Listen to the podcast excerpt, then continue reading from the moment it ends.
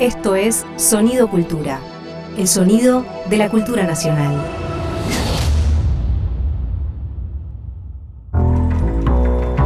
Un tajo en el lienzo de la sociedad del espectáculo. Una zona en la que el pensamiento y la crítica son disposición. María Pía López en Corte y Confección. Un taller de reparaciones y cuidados culturales. Las jirafas tienen el cuello largo de tanto chusmear por sobre el paredón al patio de sus vecinos. Era el único minicuento que aprendió a contar mamá. Se lo enseñó una monja. Después de un rato, yo pensaba si era un procedimiento parecido el que había llegado a agrandar los ojos de mi familia. Carolina Rack, Rubios Naturales. En este corte confección arrancamos leyendo a Carolina Rack, poeta del sur de la provincia de Buenos Aires, que es parte, como otras cosas que escucharemos hoy, de un libro hermoso que se llama Pasajeras esas nubes, compilado por Roberta Yanamico, y que se lo pudimos ver ahí en un stand de la Feria del Libro, el stand de la provincia de Buenos Aires, en la feria que tiene un... me quedé prendada de una, del eslogan del que organiza ese stand y la programación de ese stand, que es La diversidad nos une.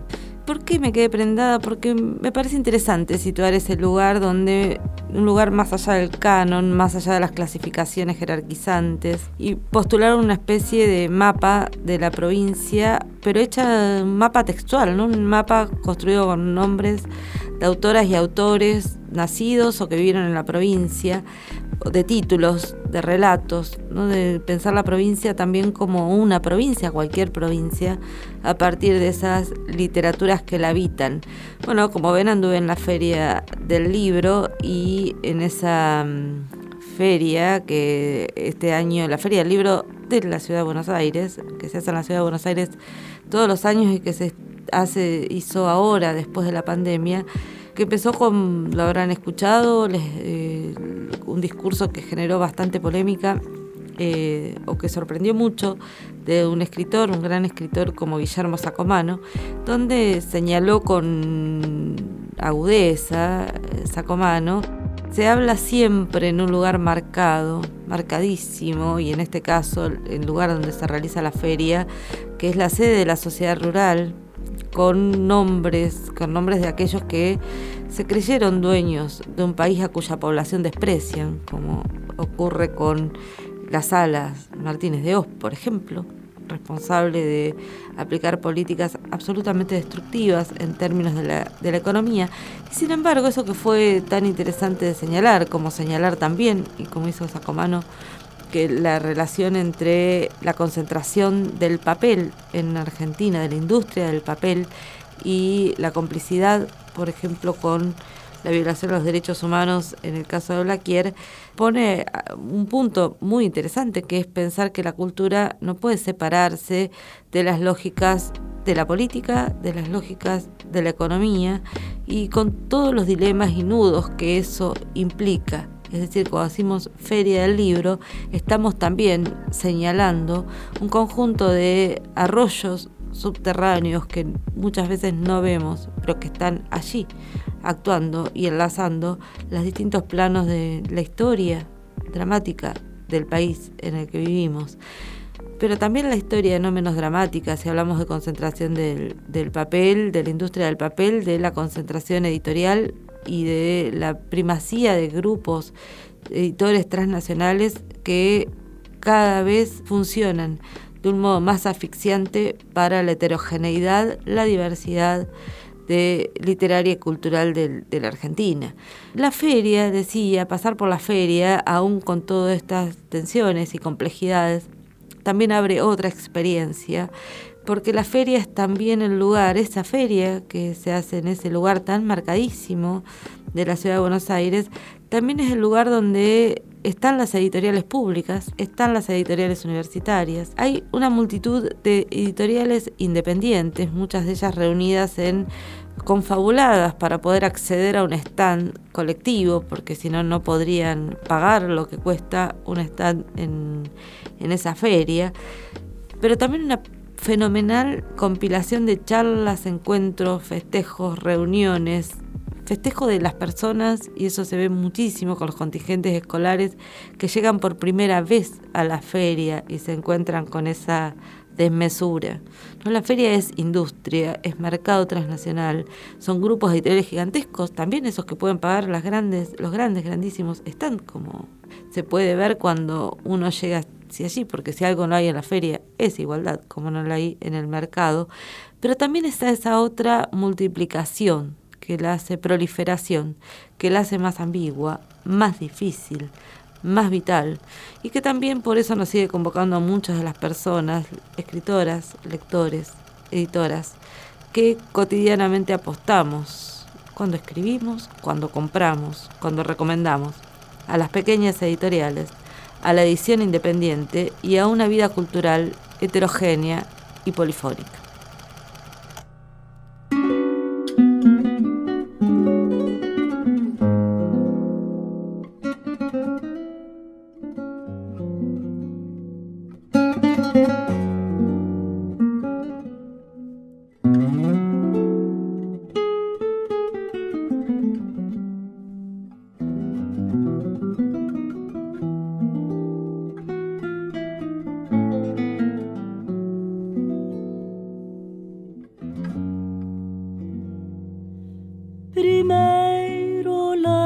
Lejana de abril, tu oscuro balcón, tu antiguo jardín, más tarde las cartas de pulso febril, mintiendo que no, jurando que sí, romance de barrio tu amor y mi amor, primero un querer, después un dolor, por culpas que nunca tuvimos, por culpas que debimos sufrir los dos. Hoy vivirás despreciándome tal vez sin soñar que lamento al no poderte tener el dolor de no saber olvidar. Hoy estarás como nunca lejos mío, lejos de tanto llorar porque sí que el despecho te cegó, como a mí sin pensar que era el rencor del adiós, castigabas con crueldad tu corazón. Fue porque sí que de pronto no supimos pensar que es más fácil renegar y partir que vivir sin olvidar.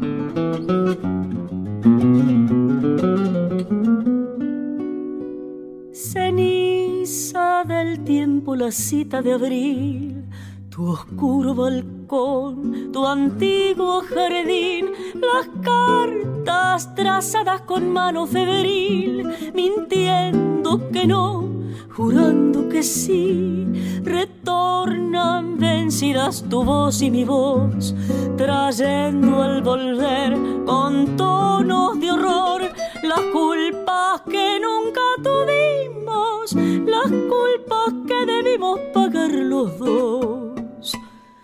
Hoy vivirás despreciándome tal vez sin soñar que lamento al no poderte tener el dolor de no saber olvidar. Hoy estarás como nunca lejos mío, lejos de tanto llorar. Fue porque sí que el despecho te cegó como a mí sin pensar que en el rencor del adiós castigabas con crueldad tu corazón. Fue porque sí que de pronto no supimos pensar que es más fácil renegar y partir que vivir sin olvidar. Qué hermoso escuchar a Lidia Borda, romance de barrio.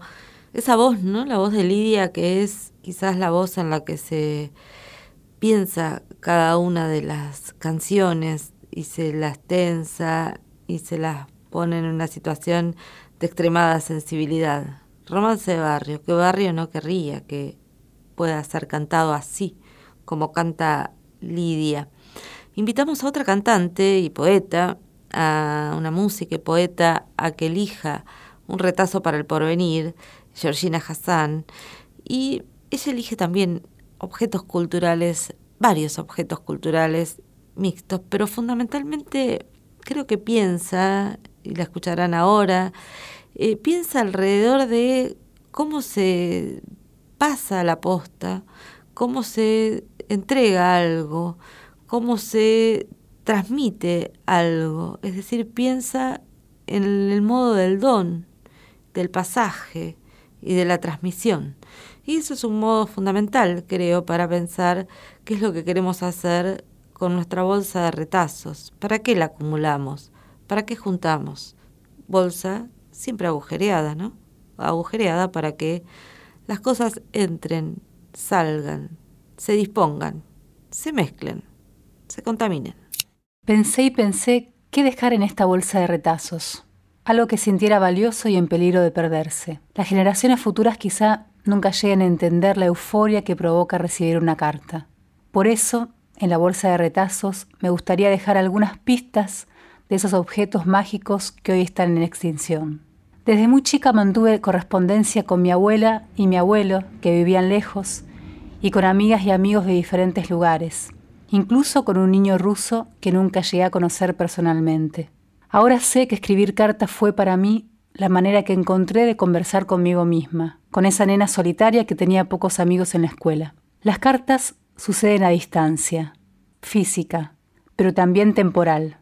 Son mensajeras del no tiempo, aunque hablemos de la lluvia que golpea la ventana mientras las estamos escribiendo.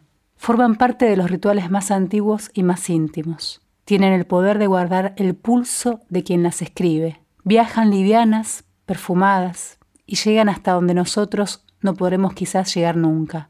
Tocan con nuestras palabras la piel de nuestro interlocutor. Guardan relámpagos, fragmentos profundos de quienes fuimos o quisimos ser, porque quien se sienta a escribir una carta intenta la mejor versión de sí mismo.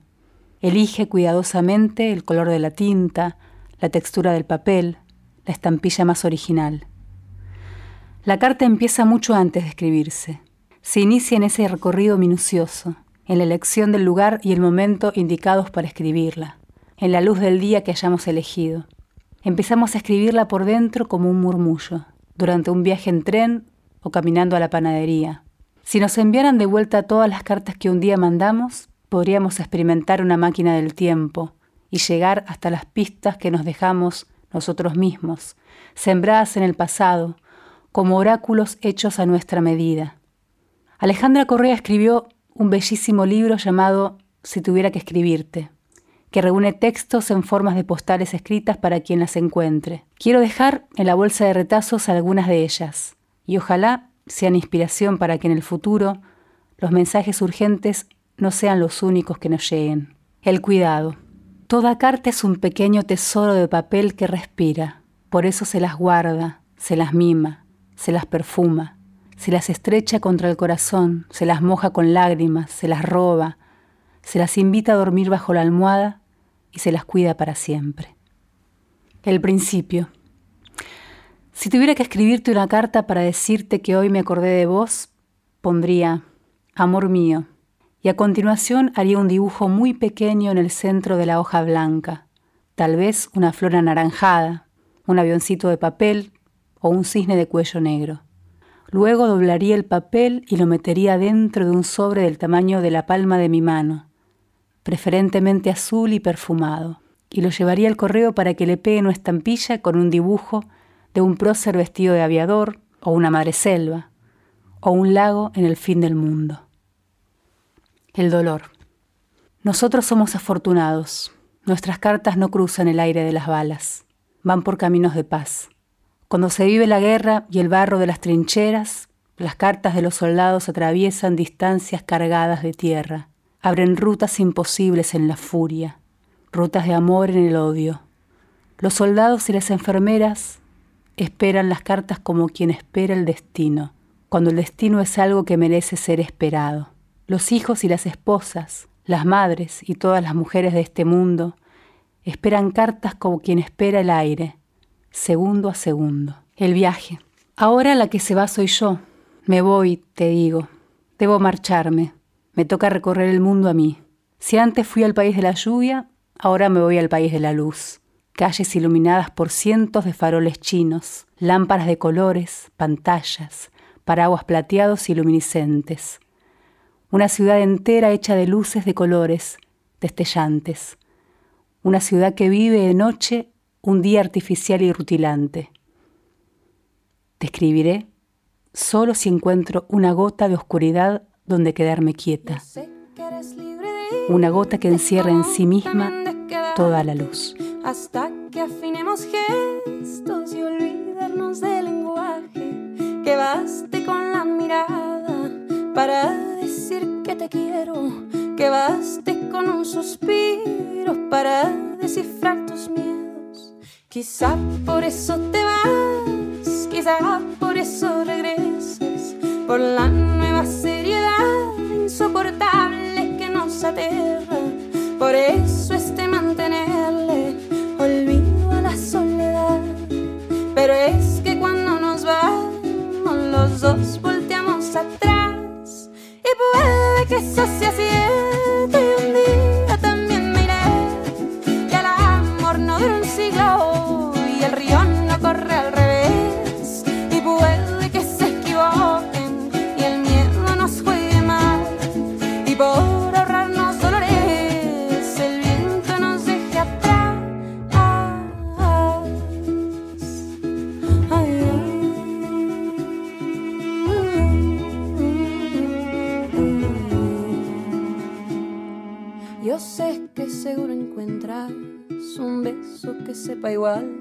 a mis labios que ahora te nombran, querido para no afrontar. Que yo te propongo un trato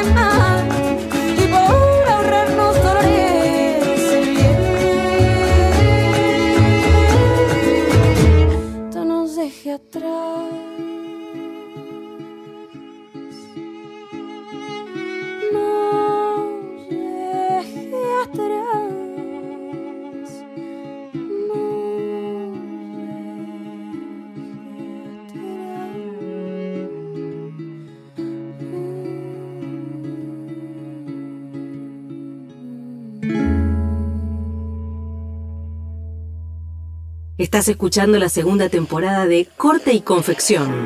Ahora en este taller con visitas, Rita Cortés. El tema de que estemos haciendo radio es fantástico porque es el único, lo único que se mantiene genuino, ¿viste? No, no cambió. Y yo creo que ese es el punto de este momento.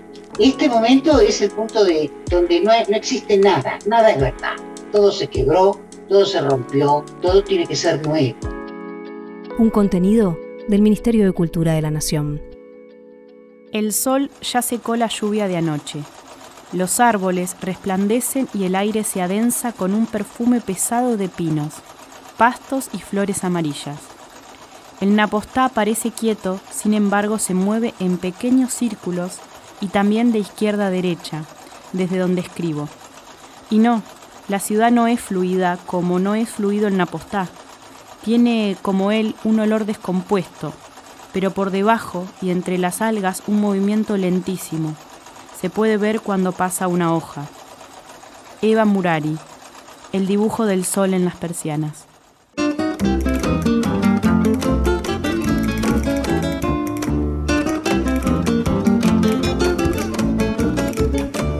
Despacio la caravana, burritos bajan del cerro Detrás va la provinciana acompañada de su perro. Las alforjas bien cargadas de frutos, brevas y flores. Y a la forca cargan su pena, la pena de sus amores. Morocha, cuando el sol se esconde. Morocha, cuando esta hora llegue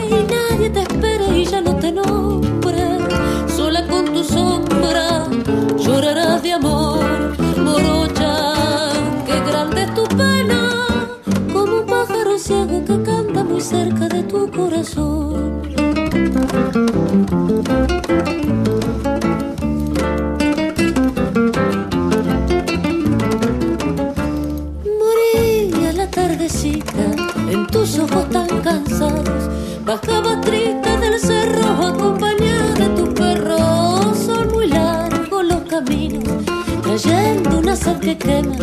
Qué triste el arroyo seco.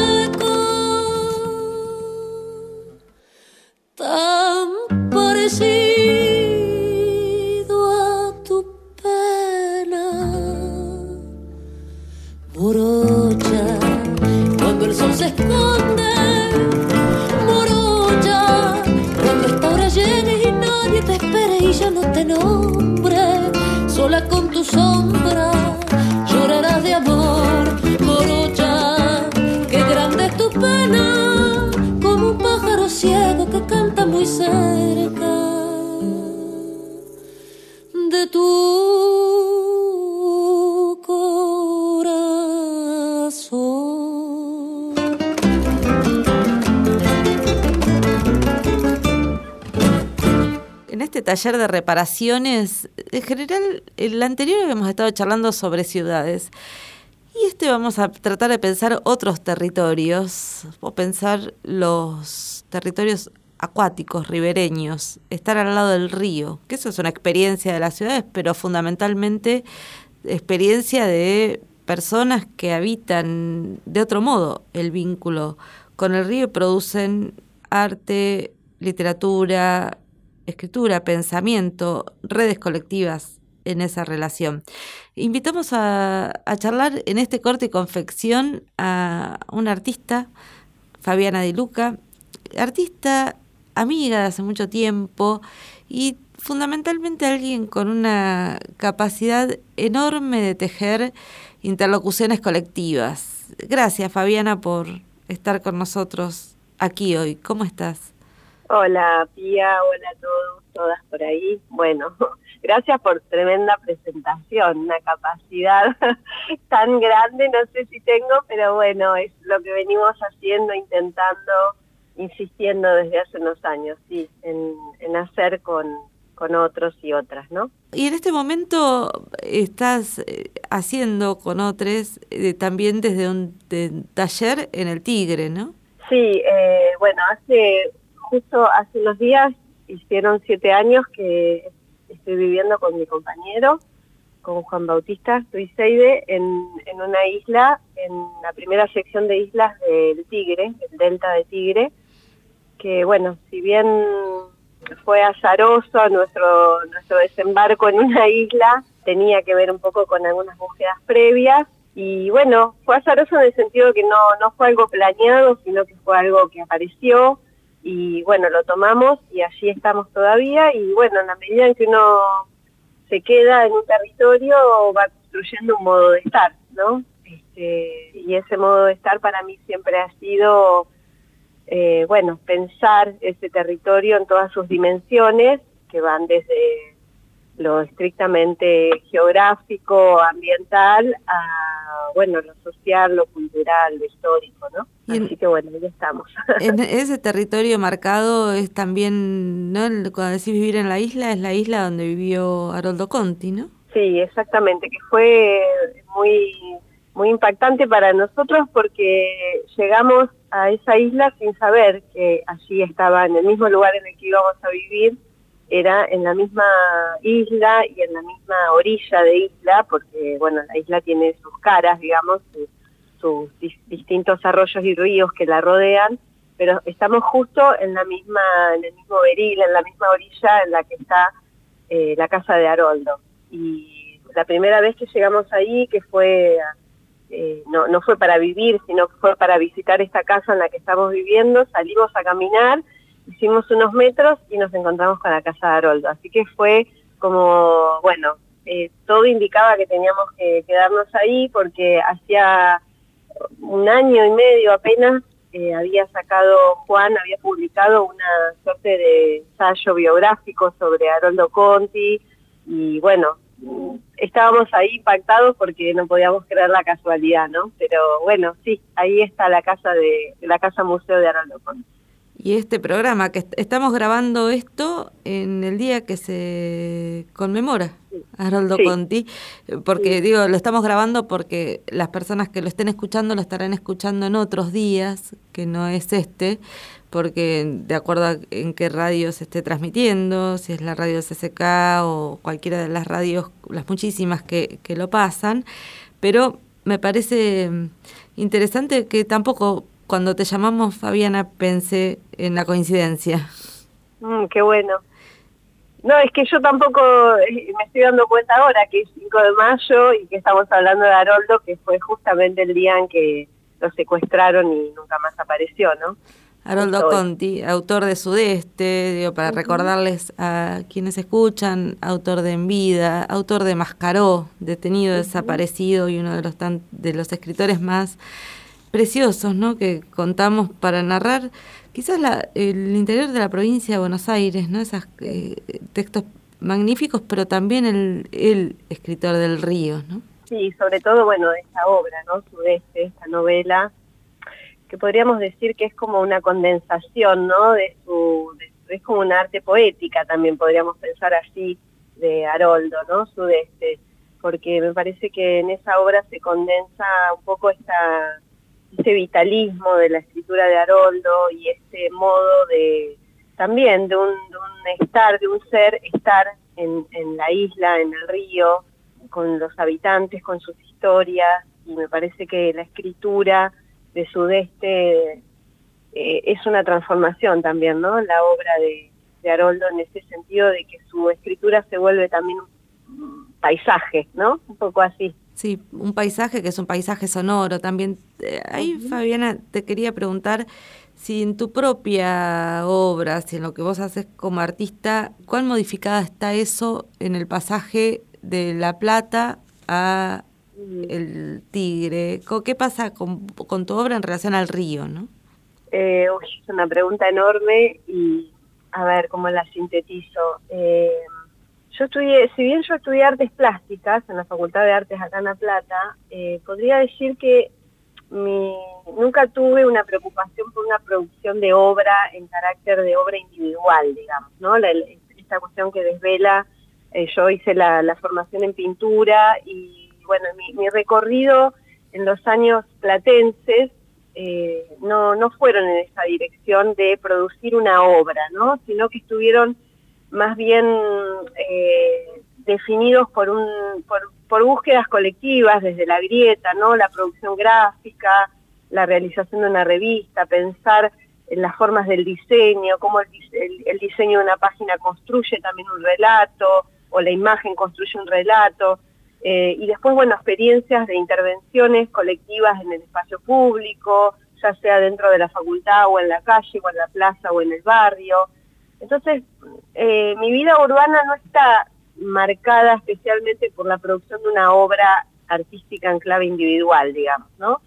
Pero bueno, los últimos dos años, diría, sí, los últimos dos años que yo viví en La Plata, antes de mudarme a la isla, eh, y un poco atravesada por mi, vínculo con Juan, que él sí ya tenía una relación previa con el río de La Plata, ¿no? Eh, empezamos a eh, empezamos todos los jueves a ir a, remar al río de la Plata, al río abierto, acá cuando uno sale al río es al río abierto, a diferencia de las islas, ¿no? Es, la inmensidad mar del río. Eh, y todos los jueves del año, todos, lloviera o hiciera frío o, sol, íbamos al río.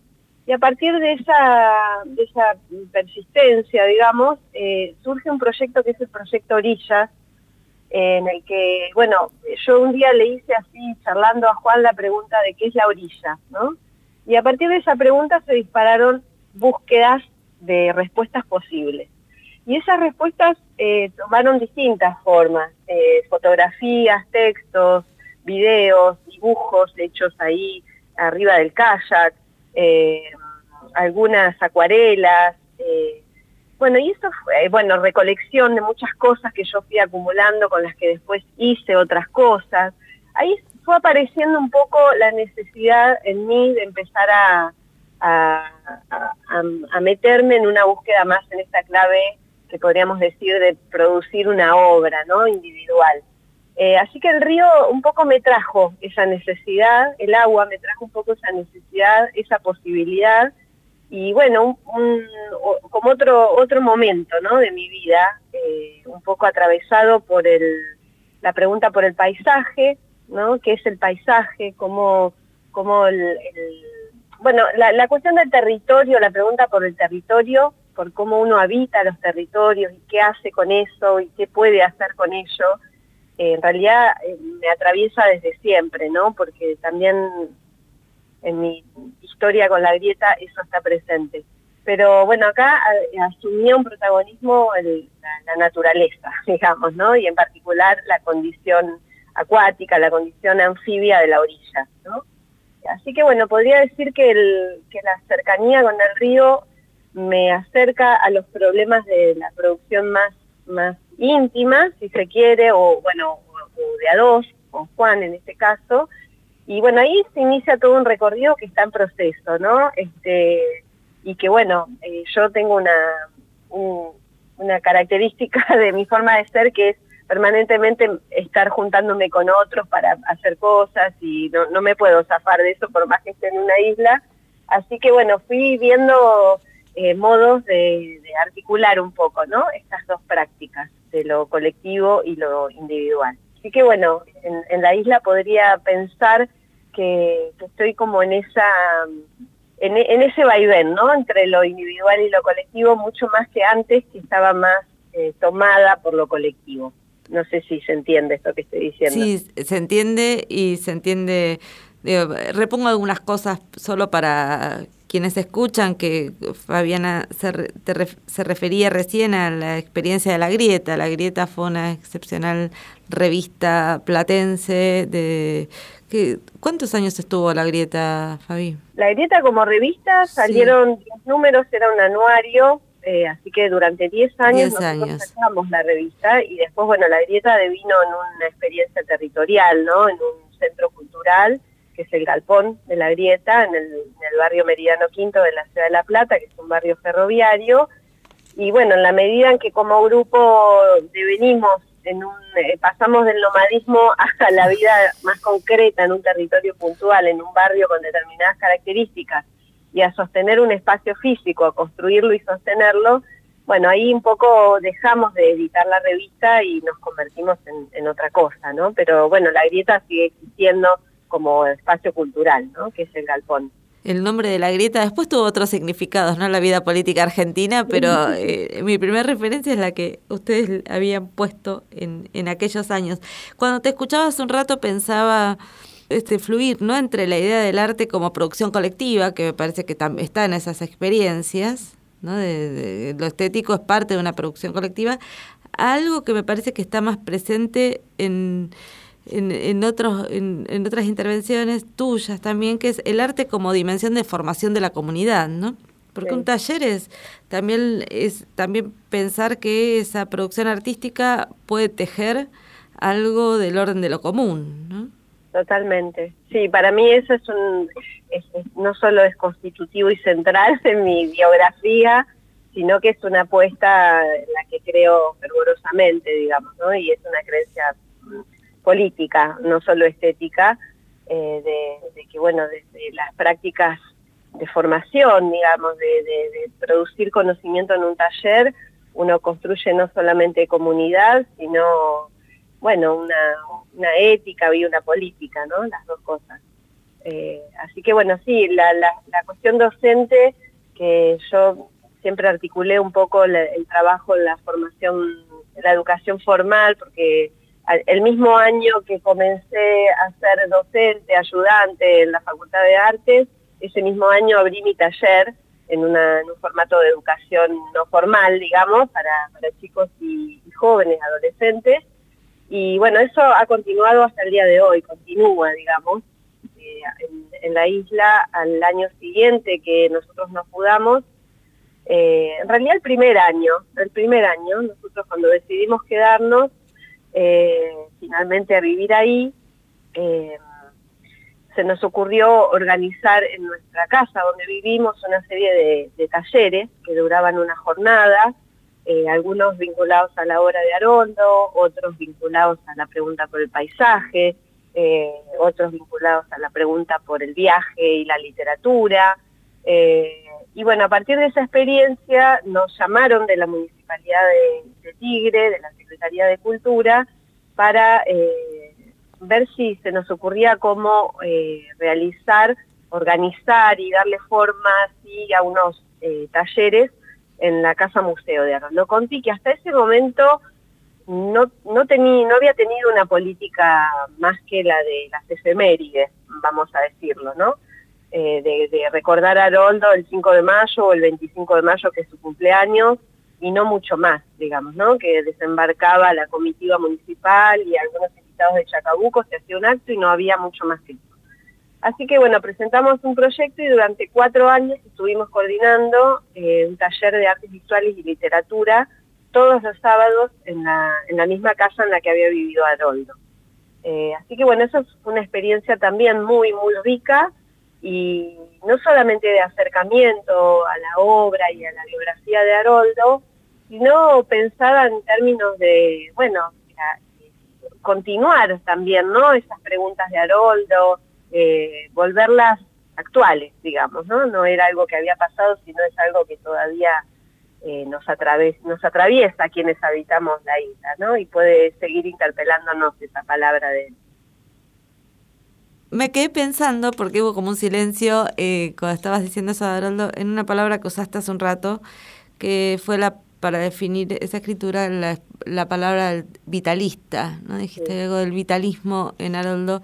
Y pensaba también en el vitalismo como posición respecto de toda la, la existencia y también como un modo de vincularse con la política, que es que implica también seguir fracasando e intentando seguir fracasando, ¿no? Porque todos estos tejidos de lo común eh, también tienen como este borde, ¿no? De, saber que son apuestas, al mismo tiempo atravesando las derrotas de esas apuestas o las crisis o los conflictos. Pienso en las últimas cosas que debí hacer el año pasado, o hicimos el año pasado, la de pelea por los humedales, por la ley de humedales, la compilación de un libro de cartas a Milagro, que sigue estando presa y todas esas, podríamos decir, fracasamos en esas acciones o hay algo en el orden de, este tipo de apuestas vitalistas donde lo que importa es lo que se sostiene, ¿no?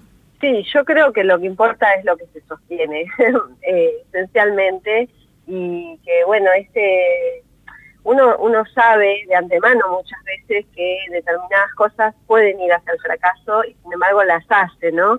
Eh, y creo que, las hacemos porque, porque allí, digamos, en eso está la vida, ¿no? en ese sentido también vitalista de, creer que, bueno, que uno es lo que puede, lo mejor que puede hacer y en lo que cree que es lo mejor que puede hacer eh, y que le otorga un sentido a la vida, a lo cotidiano, a esos vínculos cercanos. Eh, y más allá de que uno pueda imaginar grandes transformaciones eh, que puedan ser frustradas, eh, hay pequeñas eh, conquistas, ¿no? que no son para nada menores y que hablan de, bueno, de un tejido que se va construyendo, que se va... Este, yo no, soy la misma en la isla hoy que hace siete años que llegué, ¿no? O sea, hay todo un tejido, un tramado social y afectivo que tiene que ver con, un modo de, haber estado allí también, ¿no? Eh, entonces, eh, y que excede a, la comunidad isleña incluso, ¿no? Porque hoy también estamos hablando acá, no solamente porque nos conocemos de la escena contemporánea y la revista La Grieta, sino porque hay toda una trama que se va extendiendo incluso más allá de los, de los territorios eh, eh, previsibles, digamos, ¿no? así que me parece que el horizonte del fracaso no, no es un problema, ¿no? Para nosotras. No, no es, no, es un problema, pero sí, a mí siempre me interesa pensar eso de que es la lógica de las sociedades que discutimos, esa que implicaría pensar que todo debe llevar a una victoria, un triunfo, un éxito, que, que, que hay, hay algo bien interesante en pensar en lo que fracasa porque es interesante asumir la complejidad de lo que, de lo que se juega, ¿no? Sí, sí. Sí, tal cual. Bueno, Fabiana, una alegría charlar con vos. Nos quedó pendiente cosas que tenía anotadas para charlar, ya la haremos. Pero porque vi, todo surgió porque vi que habías estado en un encuentro ribereño en Ingeniero White y me encantaba la idea de encuentro ribereño, eh, pero bueno. Sí, es que eso fue una experiencia en la que todavía estamos un poco ayer le decía a una amiga, todavía mi alma está un poco allá, ¿eh? volví hace 15 días, pero fue tan intenso ese encuentro que, aún estoy un poquito allá, en esa ribera. Eh, recomiendo la conozcan, la verdad, porque impresionante el, territorio y impresionante el trabajo de, del Museo del, Puerto. y de Ferroguay. Sí, Son conmovedores. La verdad que sí. Bueno, muchísimas gracias y te mando un abrazo, Fabi. Bueno, gracias a vos y bueno, un gusto, se me hizo muy cortito. Sí, viste. bueno, te mando un abrazo, Pía. Chao, Fabi, gracias. Que estés bien. Estás escuchando un contenido del Ministerio de Cultura. ¿Cómo se nos vino el tango hoy en este corte y confección? Arellano, ¿qué anduvo pasando? Nada, tres duplas traje, ¿no? Pensé en tres grandes intérpretes mujeres eh, habitando la voz de la poética nacional, por eso el tango, el folclore.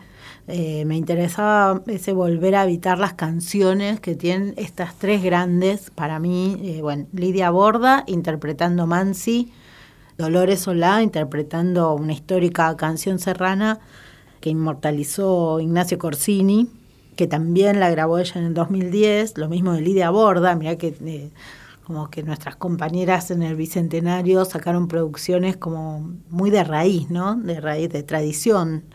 Y después Nadia Larcher, eh, trayendo una versión de Armando Tejada Gómez, que vamos a escuchar después. Pero bueno, desde mis puntos de vista, estas tres voces femeninas contemporáneas, junto con Liliana Herrero, Luciana Aljuri, Teresa Parodi, deben ser el ramillete más poderoso que tenemos en, la voz de la canción nacional, ¿no? además de que tienen una performance única en cada caso, marcan la huella emocional en lo que es la canción argentina, tienen una marca específica. En el caso, bueno, de Lidia Borda es Romance de Barrio, lo traje porque mm, eh, en este álbum que sacó Aqua Records llamado Mansi, Caminos de Barro y Pampa, que lo pueden escuchar en Spotify, eh, Lidia se atreve a transitar la obra de un poeta que de tan notable podría ser una reiteración. Sin embargo, ella encuentra una atmósfera, me parece, con, la dirección de, de su hermano, de Luis Borda y eh, la dirección musical y ejecutando ¿no? la guitarra, eh, las guitarras son de él en el disco, me parece que encuentran eso, una, una cosa que no está estandarizada en el, en el tango, o sea, en las versiones que hay de Mansi, de este tango específicamente ponen como en relieve mucho más lo campero, lo criollo, o sea, es como que tiene mucho de origen, me parece, ella interpretando a Mansi. Es como que estuvieran trayendo al tango a su verdadera raíz, que, que, es criolla, como que no la quieren dejar escapar, no quieren que se orqueste y se vaya hacia la fusión, está, está esa búsqueda. Y en el mismo plano, eh, bueno, nuestra compañera Lola, Dolores Solá, interpretando esta, eh, esta canción serrana, que también es un, un balsecito, ¿no? Morocha triste, es una canción con letra de Sanguinetti, música de Enrique Maciel, que fue grabada por Corsini en el 39, una época todavía no había aparecido como el tango, orquesta, el baile, entonces también al interpretarla trae todo esto de, ¿no? Más criollo, más, más fusión, más, más, más de tradición folclórica que tiene el tango, las guitarras, eh, hay algo muy lindo en esta versión que son unas castañuelas, que tiene todo el, morocha triste, que hasta, que hasta, hasta está jugando con esta cosa hispana que también está, ¿no?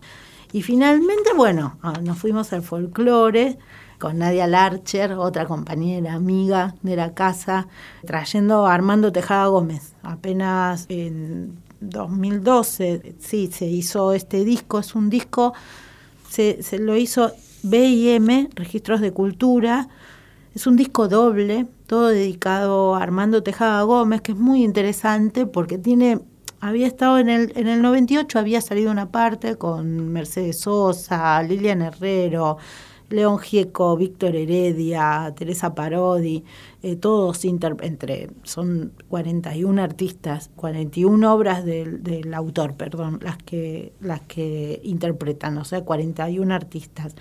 Y es muy interesante, eh, más allá de que también es alguien ¿Cómo se llama el disco? El disco se llama Armando Tejada ah. Gómez. Eh, se encuentra también en YouTube, en Spotify es como también como muy interesante ver. Parece como algo muy canónico, porque es, bueno, el, el, compositor mendocino, ¿no? Es, es, el, linaje del, del folclore nacional, pero justamente elegí a Nadia porque me parece que es alguien que no le tiene miedo a eso, a hacerse cargo del linaje, la catamarqueña, ¿no? Como que no le tiene miedo, no quiere inventar nada, es solamente su voz que es, es espectacular, también tiene un programa en esta radio y ahí la podemos gozar porque abre la boca.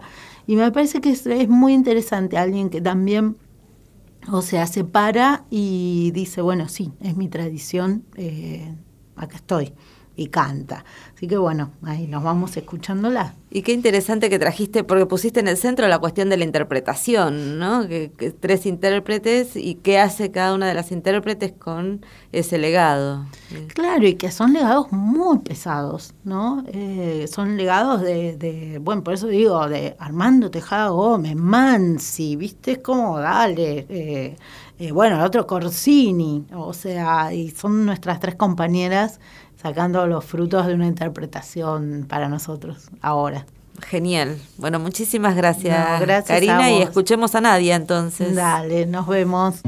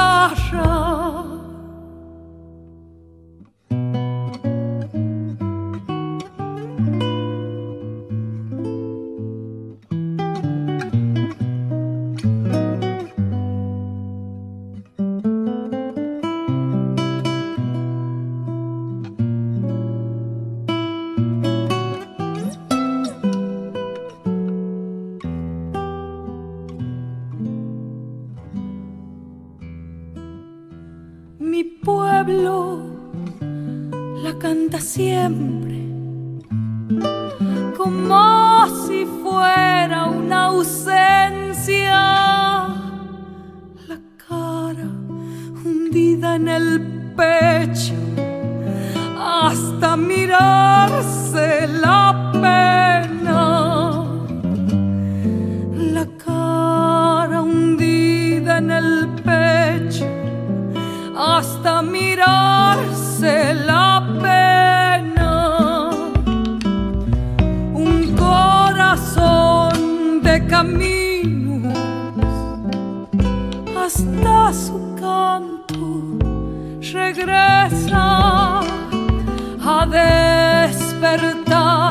el destino que el pueblo en su pecho lleva.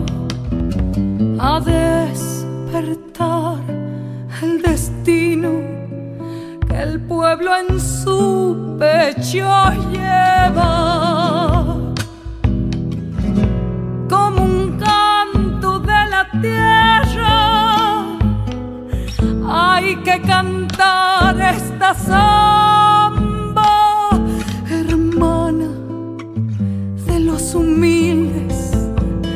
sembradores de esperanza,